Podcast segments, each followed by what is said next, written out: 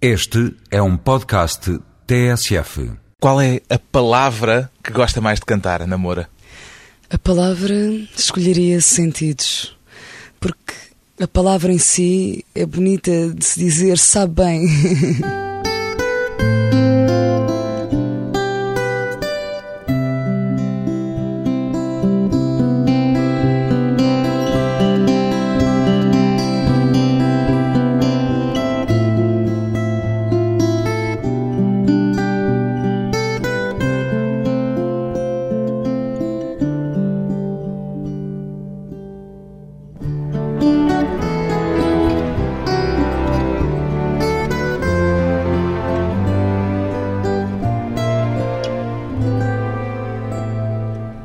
Moura, 27 anos, fadista ou cantora? Como é que prefere ser apresentada, Ana Moura? Fadista, sem dúvida. Porquê? Porque me sinto fadista.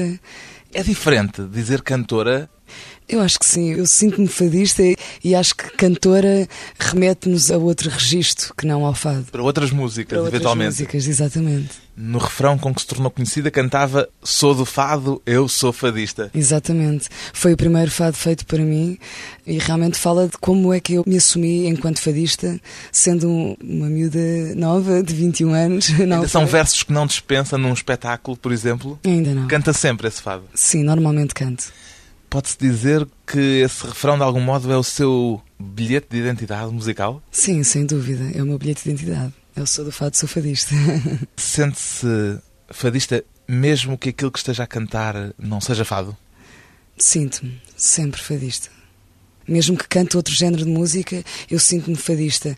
E curiosamente, sempre cantei outro tipo de música, mas sempre cantei fado também. E o que é curioso, por exemplo, eu tinha uma banda de pop rock, cantava covers e, e cantava um fado nessa noite, apenas um, porque sempre tive um carinho muito especial pelo fado. E era nele que se sentia mais à vontade? O facto de cantar outras músicas fez-me perceber realmente a profundidade do fado. Mas o que é interessante é que as pessoas, já nessa altura, eu cantava apenas um fado e as pessoas já me chamavam fadista. A fadista, a fadista. É engraçado porque eu cantava. Porque era o que ficava? Eu acho que sim, era o que ficava, era o que marcava. Então fale-me lá dessa profundidade. Aprendeu ao cantar outras músicas a profundidade do fado? Quer dizer que é assim tão diferente? Sim, sem dúvida. Eu sinto que sim. É completamente diferente cantar fado e cantar outro tipo de música. Aliás, eu tenho algumas experiências engraçadas. Por exemplo, eu cheguei a gravar um disco de rock e na altura eu era uma pessoa muito introvertida, ainda sou um pouco tímida, mas na altura era muito mais. E eu estava em estúdio a gravar e o produtor do disco reparou qualquer coisa e perguntou-me se eu cantava fado. E eu disse que sim, e ele pediu-me para eu cantar um fado no estúdio e eu cantei e ele disse assim: É assim mesmo, é com essa entrega que eu quero que tu cantes rock. Mas de facto, E é possível? não sei se é possível, mas o que é um facto é que eu tive mesmo de ser fadista e de cantar fado e ponto. Sendo fadista, assumindo-se como fadista, isso quase que exige uma definição. O que é que é isso de ser fadista, afinal? O que é que é ser fadista? Sei que não é fácil, imagino que não será Sim, fácil. Realmente não é fácil, mas eu acho que passa muito por entender a alma de um país e aquilo que as pessoas sentem. Por entender e senti-lo e depois transmitir quando cantamos. É uma questão de essência, de interioridade. Pois bem, a fadista Ana Moura, depois de três anos sem gravar, edita agora o terceiro disco, Para Além da Saudade. O título que escolheu Ana Moura é uma forma de dizer que pretende alargar as fronteiras do fado para além da saudade. Em primeiro lugar, eu escolhi Para Além da Saudade porque é uma das frases de um dos temas do disco, de Fernando Pessoa.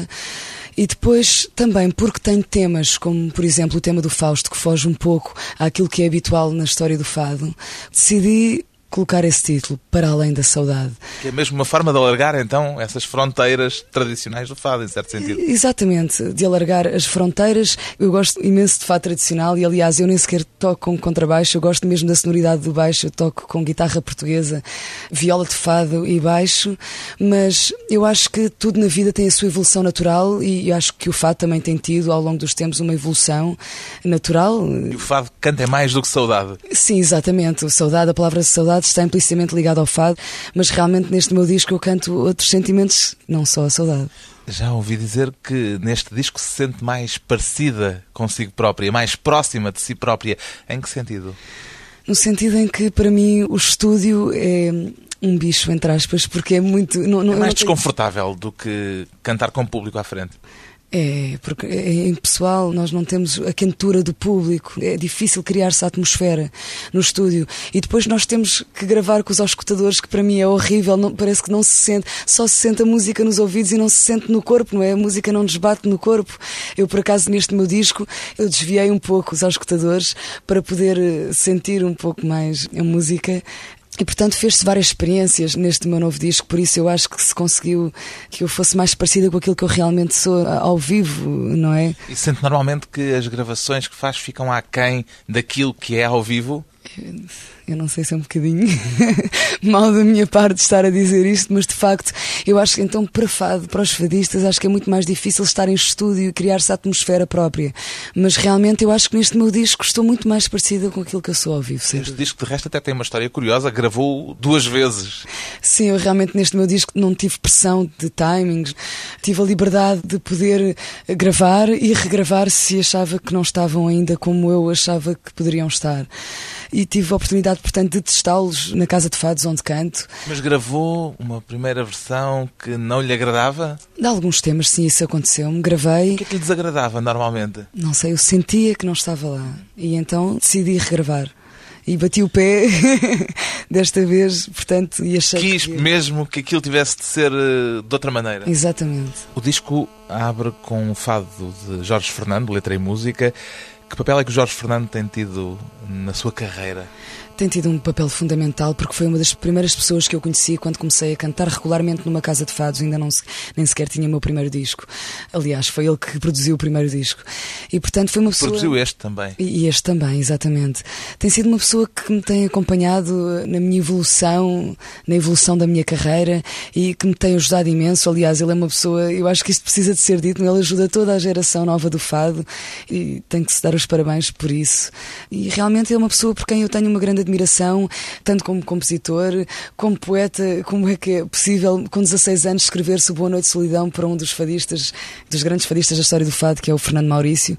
Boa Noite Solidão, escrever-se com 16 anos. Nós costumamos falar isto muito no fado, porque realmente é incrível ter esta profundidade. Quando ele escreve vou mexer no destino, vou mexer-te na sorte, acha que estaria a pensar no seu percurso de fadista?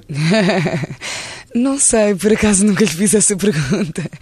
Mas... Mas sente que ele fez isso no seu percurso? Sim, sim. Ele disse. Mexeu-lhe no destino? Ah, sim, sem dúvida. Sim, sem dúvida. E mudou-lhe a sorte?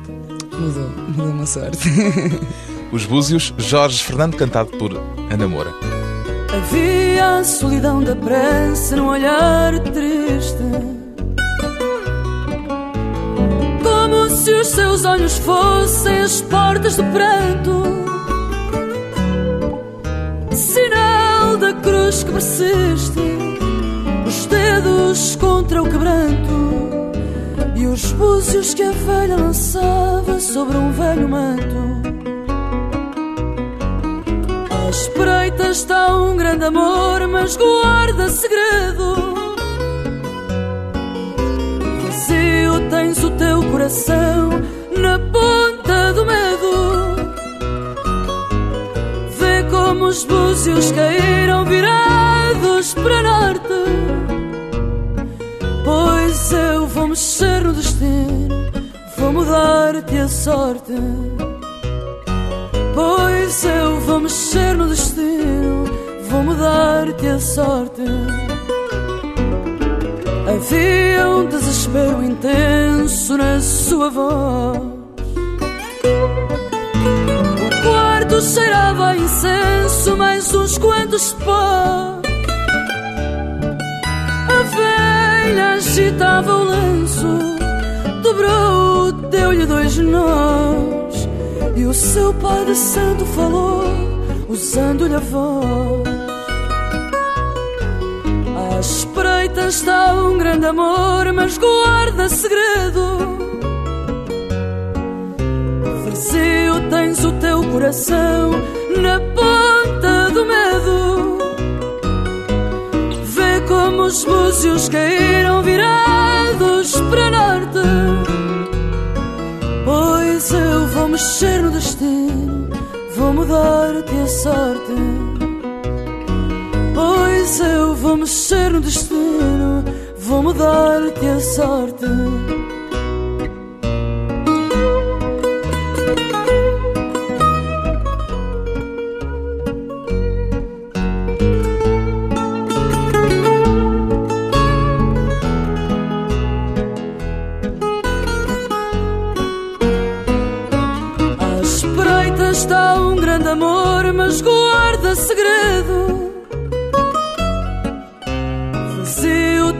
Teu coração na ponta do medo.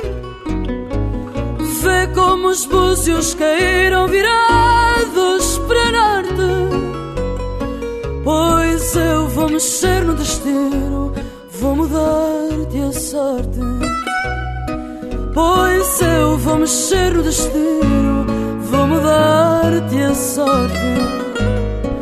Pois eu vou mexer no destino,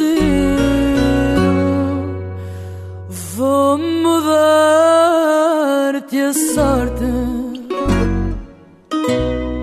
Um fado de Jorge Fernando, produtor e compositor que tem mexido no destino e mudado a sorte de vários fadistas da nova geração. Depois de um breve intervalo, voltamos com a namora e as primeiras canções.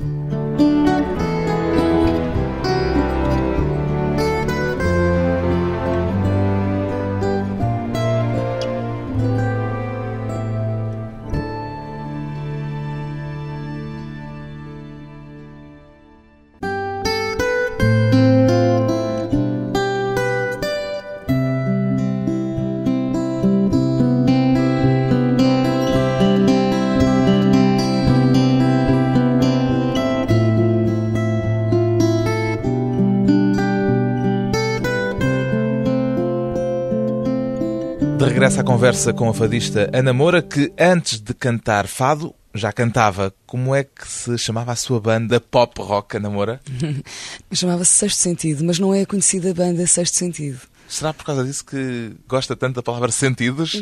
Se calhar.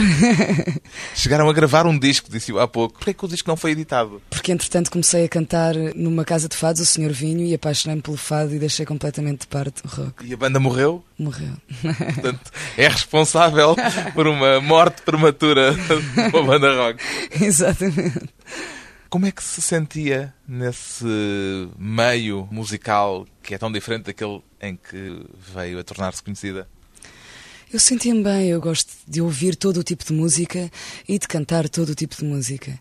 Foi um percurso necessário na minha evolução, mesmo na minha evolução interior como pessoa, e de facto realmente perceber a diferença de cantar jazz ou cantar fado realmente é totalmente diferente, ou cantar rock. Jazz cantou alguma vez? Sim, cantei. Portanto, cantou um pouco de tudo. Sim, um pouco de tudo. Teve educação musical formal?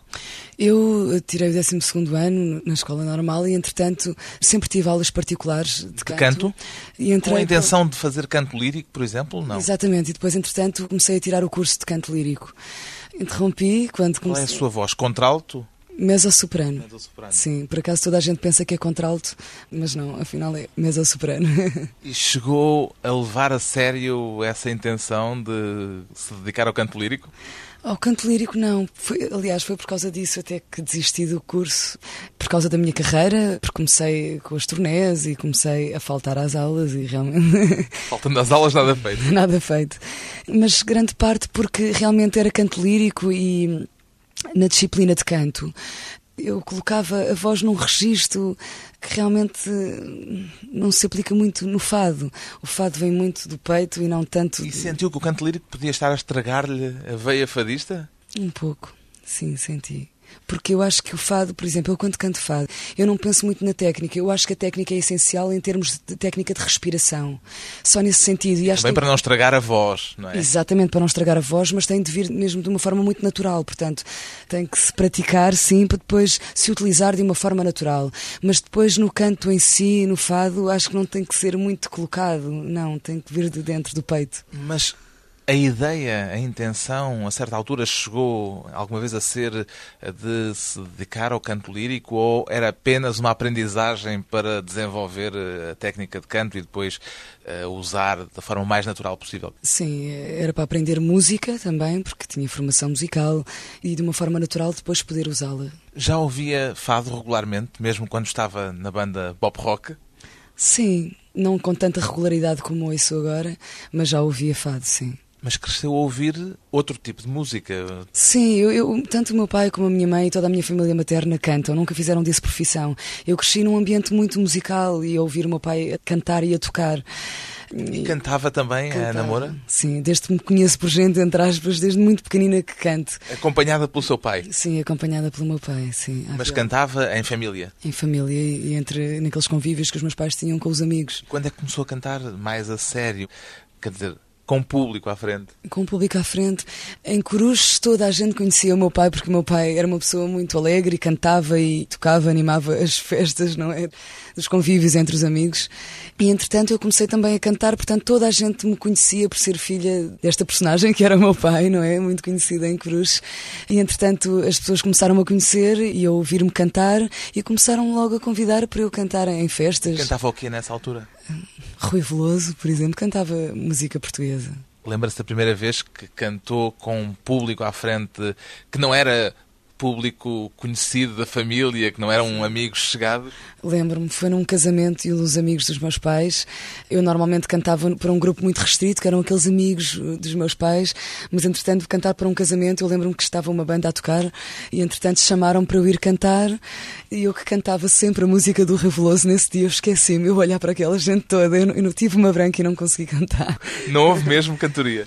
Eu cantei um bocadinho, mas depois, entretanto, eu fiquei a olhar para toda a gente e não consegui cantar o resto. Não ficou traumatizada com esse incidente? Eu acho que fiquei um bocado, porque eu já me aconteceu músicas que eu canto regularmente e se por acaso passa-me pela cabeça que me posso esquecer da letra, já me aconteceu esquecer mesmo da letra. Assim em palco? em palco. Uh, na Casa de Fados? Na Casa de Fados, sim, já me aconteceu na Casa de Fados. A sensação da branca deve ser uma sensação pavorosa. Pavorosa. Como é que faz nessas circunstâncias? É assumir, provavelmente, a melhor é forma. Assumir, assumir e realmente o público normalmente é muito querido e, e às vezes olho para trás e pergunto aos meus guitarristas se se lembram da letra. Quando cantava aquele fado no meio das atuações do Sexto Sentido da sua banda pop, era um fado específico ou ia variando? Normalmente era o povo que lavas no Rio. Porque era a Amália o seu modelo? Sim, a Amália é, é grande referência. Hoje em dia tenho outras grandes referências, como a Beatriz da Conceição, a Lucília do Carmo, a Fernanda Maria, a Maria da Fé, são tantas. Andou a fazer um curso intensivo de fado nos últimos anos? Se puder chamar assim, sim. E lembra-se da noite em que a sua, creio que foi uma noite, em que a sua vida mudou. É verdade, foi numa noite onde estavam reunidas as pessoas todas do meio do fado. Uma, uma noite em que a Maria da Fé ouviu. Exatamente, a Maria da Fé e que me convidou para eu começar a cantar regularmente na casa de fados dela. Era uma festa de Natal, estava a dizer? Era uma festa de Natal, sim, das pessoas mesmo do meio do fado. Mas como é que lá foi parar? Eu vivia em Carcavelos, como dizia, e fui com uns amigos beber um copo a um bar em Carcavelos. E nessa noite, coincidentemente, estavam dois guitarristas e, e alguns fadistas a cantar nesse bar. E entretanto, os meus amigos começaram-me a desafiar para ir cantar um fado. E eu cantei nessa noite. Eu não sabia. O povo Palavras no Rio? Eu acho que foi o Povo Flavas no Rio, acho que sim. E o Lágrima, acho que sim. Portanto, a Amália, em todo caso. A Amália, sim. E entretanto, os guitarristas que lá estavam gostaram de me ouvir cantar e quiseram me apresentar às pessoas mesmo do meio do fado. Até que fui parar a essa festa de Natal, onde estavam reunidas todas as pessoas mesmo do meio do fado. Cantou nessa festa Cantei. e no fim. E no fim, a Maria convidou-me para eu cantar regularmente na casa de fados dela. E aceitou logo ou ainda hesitou? Aceitei logo. É uma casa de, de, grande prestígio, não é? Com uma história enorme no fado, de grandes Não amedrontou um salto no desconhecido, em certo sentido? Nesse momento não me amedrontou tanto. Estava mais era curiosa por ir cantar e, e querer estar a, a, beber tudo aquilo que o fado me poderia proporcionar. Como é que foi essa primeira noite na casa de fados, no Senhor Vinho? Aí sim, realmente já estava muito nervosa.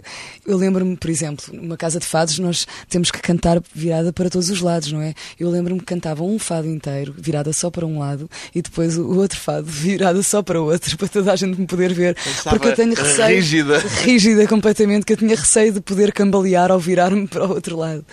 Como é que aprendeu o que havia a aprender do fado, os fados tradicionais, que imagino que não conheceria a maior parte deles, nessa altura ainda? Sem dúvida. Foi convivendo com as pessoas todas, mesmo do meio do fado, da raiz do fado, como as pessoas que faziam parte do elenco do Senhor Vinho, como a Beatriz da Conceição, que para mim é uma grande referência. Eu tenho o privilégio de, de ser amiga e de poder estar com ela nas noites fadistas, onde eu tento absorver tudo ao máximo e aprender tudo ao máximo. O fado Licas do Armandinho era um fado que cantava habitualmente ou só o descobriu para este disco agora?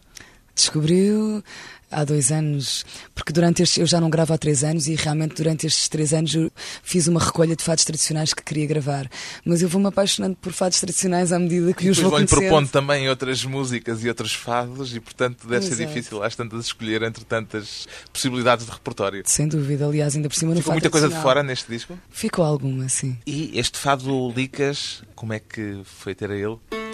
Este foi um dos fados tradicionais que faziam parte da minha listinha, não é? Que eu fui fazendo ao longo destes três anos.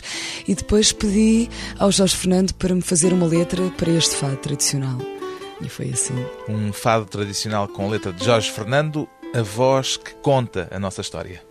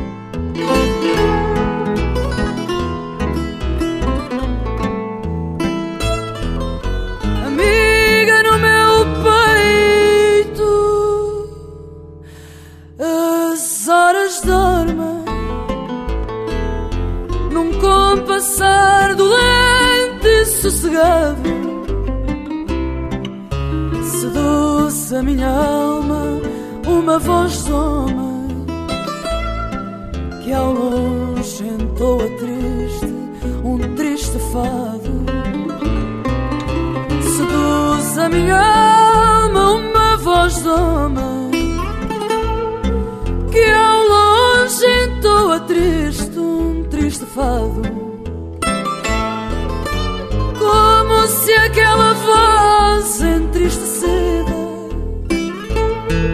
Contasse a nossa história a toda a gente. Cada quadra parece ser escolhida. Do amor que quer doer-me lentamente. Cada quadra parece ser escolhida do amor que quer doer-me lentamente. E enquanto eu não reclamo a dor dos dias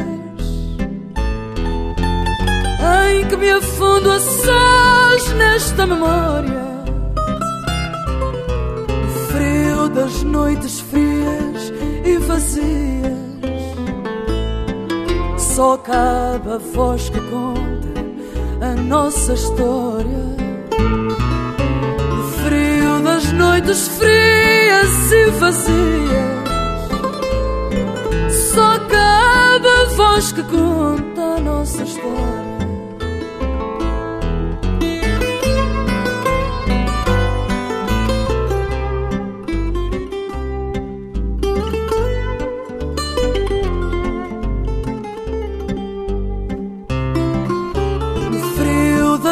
noites frias e vazias Só cabe a voz que conta a nossa história Ana Moura a cantar um fado tradicional no novo disco Para Além da Saudade. Depois de mais uma breve pausa, voltamos com a fadista, o fado e os Rolling Stones.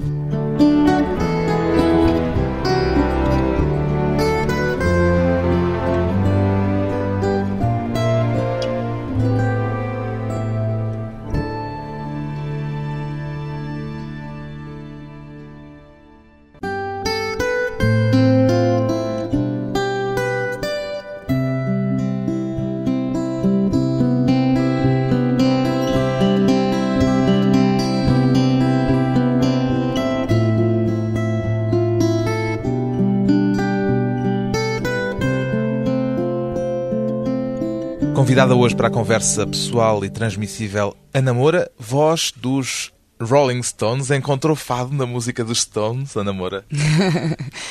Eu trouxe o meu cunho pessoal enquanto fadista para as músicas dos Stones, sim. É preciso explicar que Ana Moura é uma das vozes convidadas para o segundo volume do Rolling Stones Project, onde canta duas canções, a editar em breve. Aceitou o convite assim que lhe fizeram? Hesitou? Tinha alguma coisa a ver consigo? Não hesitei, aceitei. Por serem os Rolling Stones? Sim, também, sim, claro, sem dúvida. Por ser uma boa oportunidade em termos de carreira? Claro, também. Eu soube eh, pelos meus managers holandeses, na altura estava em Portugal, soube por telefone e eu nem queria acreditar. Eu disse, claro que sim, sim, sim. Porque era assim uma coisa tão fora do seu universo, uma hipótese de cantar num projeto como este? É assim, eu não sou uma pessoa, nunca fui uma pessoa de traçar muitos objetivos. Eu tenho tentado absorver aquilo que a minha carreira me pode proporcionar. Eu realmente digo tentado porque eu normalmente tenho sempre um enorme sentido de responsabilidade em cima que me dificulta usufruir daquilo que a minha carreira muitas vezes Anda me pode sempre muito preocupada, ai, ai, ai, Sim, sim, isto é sim. tão responsabilizador. É, sim. Então, quando se fala de fado, não é? Fala-se de responsabilidade. Eu realmente tenho esse peso, tenho. Não teve receio de, estando a sair do universo do fado, ser eh, apontada como alguém que já está a ir noutras direções, já está a esquecer o fado? Eu não, porque eu gosto de fazer misturas. Eu acho que realmente o fato tem sofrido a sua evolução natural. Desde que o conteúdo esteja lá, eu acho que a forma pode sempre ser mudada, não é? Mas eu gosto de fazer experiências com outras músicas, com outros géneros musicais. E isto foi uma experiência. Portanto, eu cantei enquanto fadista e trouxe a guitarra portuguesa e trouxe a viola de fado. E entretanto toquei com o Charlie Watts ou com o Tim Reese, saxofonista dos Rolling Stones. Portanto, é Rolling Stones com um cheirinho a fado. Exatamente. Nos últimos três anos, a Ana tem cantado muito no estrangeiro. Essa experiência humana que tem vivido tem tido reflexos a nível musical para si? Sim, eu sinto que sim. Eu tenho tomado contacto com outras culturas, tenho eh, conhecido muitos músicos, porque nas turnês que faço, muitas delas são em festivais e tenho conhecido outras bandas, outros géneros musicais. eh, E é isso- dessa mistura desses encontros que têm saído ideias eh, musicais para aquilo que tem vindo a fazer também? ideias, mas passa mais pelo enriquecimento pessoal, que depois naturalmente é transmitido quando canto, não é? Passa Conhecido muito- muita gente fora do mundo do fado. Exatamente. Foi isso também, aliás, que ele levou para este projeto dos Rolling Stones e poderá eventualmente levá-la ainda noutras eh, direções. Foram só bons momentos estes dos últimos anos em que se internacionalizou ou também já passou por más experiências? É sempre difícil estar fora do nosso país, não é? E quando temos turnês muito grandes e todos os dias há concertos e todos os dias há viagens. Portanto, eu, por exemplo, nos Estados Unidos, cheguei a viajar de avião diariamente, porque as distâncias são muito grandes. Gosta de viajar, ao menos? Eu gosto de viajar, mas de andar de avião não. Portanto, dizer, isso às tantas torna-se um suplício. Sim, diariamente e apanhar com o ar-condicionado e para quem canta é super difícil. E cansativo, eu chegava a fazer dois concertos por noite. Dito assim, parece que é só sofrer. Não é só sofrer, realmente depois as vantagens superam todas estas desvantagens. Já ouvi contar o episódio em que se deparou, e isto é talvez uma das vantagens, com uma pessoa de auscultadores numa loja de CDs em Nova Iorque a ouvir um disco seu. Como é que reagiu? Essa experiência foi muito especial porque foi quando eu cantei no Carnegie Hall, portanto, a minha chegada a Nova York, estou a andar nas ruas e chego à fachada do Carnegie Hall e vejo um, um cartaz enorme meu ao lado de outras bandas a dizer Sold Out, Ana Moura. E eu, foi uma experiência. E depois vou descer a rua, no meio do Times Square, chego à Megastore, a Virgin, entro e vejo o meu disco em escuta e as pessoas a ouvir e eu com os meus músicos com uma câmara fotográfica a querermos tirar fotografias à espera que as pessoas se fossem embora. E o sentimento foi de. Foi de Orgulho. Foi muito, foi assim, de orgulho. Tirou as fotografias ou não? Sim, quando as pessoas foram embora, nós fomos tirar. Ah, não tirou as fotografias às pessoas que não, estavam não, a não, ouvi-la. não, não. Fui com os escutadores, eu nos meus ouvidos, a ouvir a minha música no meio do Times Square. Qual é a coisa que mais se orgulha neste percurso? Hum, aquilo que mais me orgulho realmente é ter cantado em, em grandes salas como o Carnegie Hall ou o Concerto de Rabat. Ou... Essencialmente é ter cantado em grandes salas. E esta internacionalização Alterou alguma coisa de si a nível pessoal? Sim, alterou porque realmente conhecer outras culturas enriquece-nos interiormente. E a nível pessoal, sim, altera-me nesse sentido. No sentido de estar mais confiante em si própria também? Sim, também. Sim, passa muito por aí. Há pouco falou da timidez, Sim. que entretanto já diminuiu. Já diminuiu um pouco, sim. Tem a ver com isso? Sim, também tem a ver com isso. Com a autoconfiança? Com a autoconfiança, sim, sem dúvida. Estou muito mais confiante. No seu disco há colaborações de gente como Patchy Andion, Tim Reed, o saxofonista dos Rolling Stones, Amélia Muge, Fausto. É a namora que tem ido bater a essas portas ou vêm ter consigo para lhe oferecer colaboração? Tem acontecido naturalmente. Portanto, The Rolling Stones foi a partir do projeto Rolling Stones Project. A partir desse projeto nós ficámos muito amigos e falamos regularmente, ou por mail, ou por telefone, e às vezes cruzamos em, em turnês. E eu estava em turnê nos Estados Unidos, eu ia cantar na noite a seguir ao concerto dos Stones em São Francisco, e nós ficámos na mesma avenida, não no mesmo hotel, mas ficámos na mesma avenida. Não no mesmo hotel, porque presumo que eles ficaram num hotel um pouco mais luxuoso. Exatamente. E entretanto. Pronto, a Ana Moura vai a caminho desse hotel. Espero bem que sim. Mas, entretanto, o Tim Reese ligou-me e disse: Ana, fiz uma música a pensar na tua voz. E eu, quando o concerto dos Stones acabou, eu estava em turnê com o co-produtor deste meu novo disco, curiosamente, porque normalmente não são eles que me acompanham. Uma boa coincidência. Entretanto, quando o concerto dos Stones acabou, nós fomos ao hotel e essa noite foi memorável, porque o Tim Reese. Conheceu os Stones ou só conhece ainda o Tim Reed? Não, já tinha conhecido em Portugal. Aliás, gravei com o Charlie Watts, já tinha estado nos camarins em Portugal com o Ron Wood, com o Keith Richards. Mas, entretanto, essa noite o Tim Reese tocou no piano a música e nós ficámos apaixonados. O co-produtor e o produtor do meu disco começaram logo a fazer arranjos para fado e acabámos a noite no quarto do Ron Wood a tocar e a cantar. Foi É memorável. uma das músicas que está neste disco também. Diria que é um fado. Ele disse que me fez um fado musicado. Eu canto como fado, não é com a minha interpretação enquanto fadista. A colaboração mais surpreendente talvez seja essa, do Rolling Stone Tim Reed, mas há outra surpresa que é o facto de estrear um inédito do Fausto. Como é que ele veio ter consigo? Eu tive o privilégio de conhecer o Fausto pessoalmente, porque eu cresci a ouvir Fausto. O meu pai cantava Fausto e tinha os discos do Fausto. E a Ana também cantava essas canções do Fausto na altura que o seu pai. Sim, também cantava com o meu pai, principalmente o, o barco vai de sair, principalmente essa. E então eu tive o privilégio de o conhecer pessoalmente há relativamente pouco tempo e depois surgiu o desafio cantar. Surgiu o desafio, quer dizer o quê? Quer dizer que a Ana lhe pediu ou quer dizer que ele lhe ofereceu? Que- Quer dizer, eu não lhe pedi, quer dizer que. hum, Ou alguém sugeriu pelo Alguém, meio? alguém sugeriu, sim. O produtor do meu disco sugeriu que ele me fizesse um original e, entretanto, ouvi este tema Viemos Nascidos do Mar e eu apaixonei-me pelo tema. Como é que o ouviu? O Fausto cantou-lhe? Cantou, gravámos num gravadorzinho, cantou e tocou à viola e eu... E a Ana Moura esteve a ouvi-lo a reproduzir para aprender a música? Exatamente, e aliás vou ficar com esta relíquia que é esta cassete para o resto da minha vida, não é? Tenho esta relíquia que é o Fausto a cantar este original e a tocar. E viemos, nascidos do mar, Fausto Bordal Dias, na voz de Ana Moura. Muito se espantam da nossa brancura, entretanto. E muito pasmavam de olhar olhos claros assim. Palpavam as mãos e os braços e outras partes, portanto. Esfregavam de cuspo minha pele para ver se era enfim. Uma tinta ou se era de estampo, uma carne tão branca. Vendo assim que era branco meu corpo e a brancura de então Extasiam em muito se pasmo de toda em admiração E éramos brancos de sombra e nascidos do mar pelas naves Guiados pelos ventos do céu e pelo voo das aves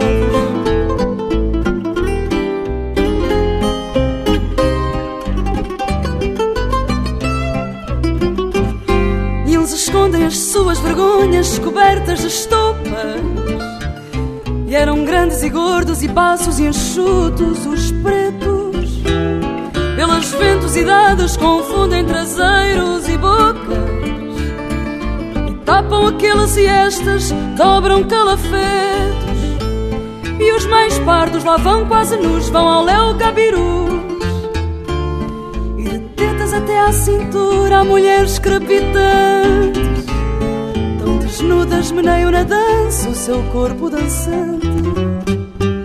E éramos brancos de assombro e nascidos do mar pelas naves, guiados pelos ventos do céu e pelo voo das aves.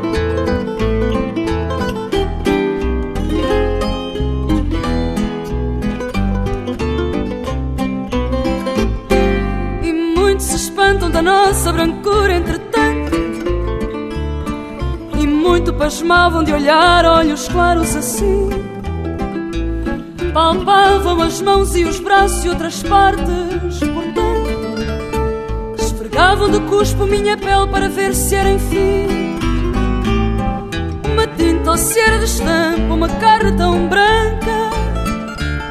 Vendo assim que era branco o meu corpo e a brancura de então. Extasiam e muito se pasmam de toda em admiração.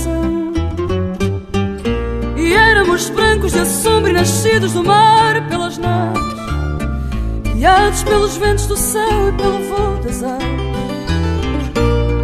E éramos brancos de assombro e nascidos do mar pelas naves, guiados pelos ventos do céu e pelo voo das aves. Um inédito de Fausto no novo disco de Ana Moura. Qual era o elogio que mais gostava de ouvir a respeito deste seu disco, Ana Moura? Um, o elogio. Eu gostava que as pessoas dissessem: Pronto, Ana, realmente aqui és tu, como ao vivo. Ana Moura, voz do fado, aberta a outras músicas. O disco novo, o terceiro da fadista, chama-se Para Além da Saudade.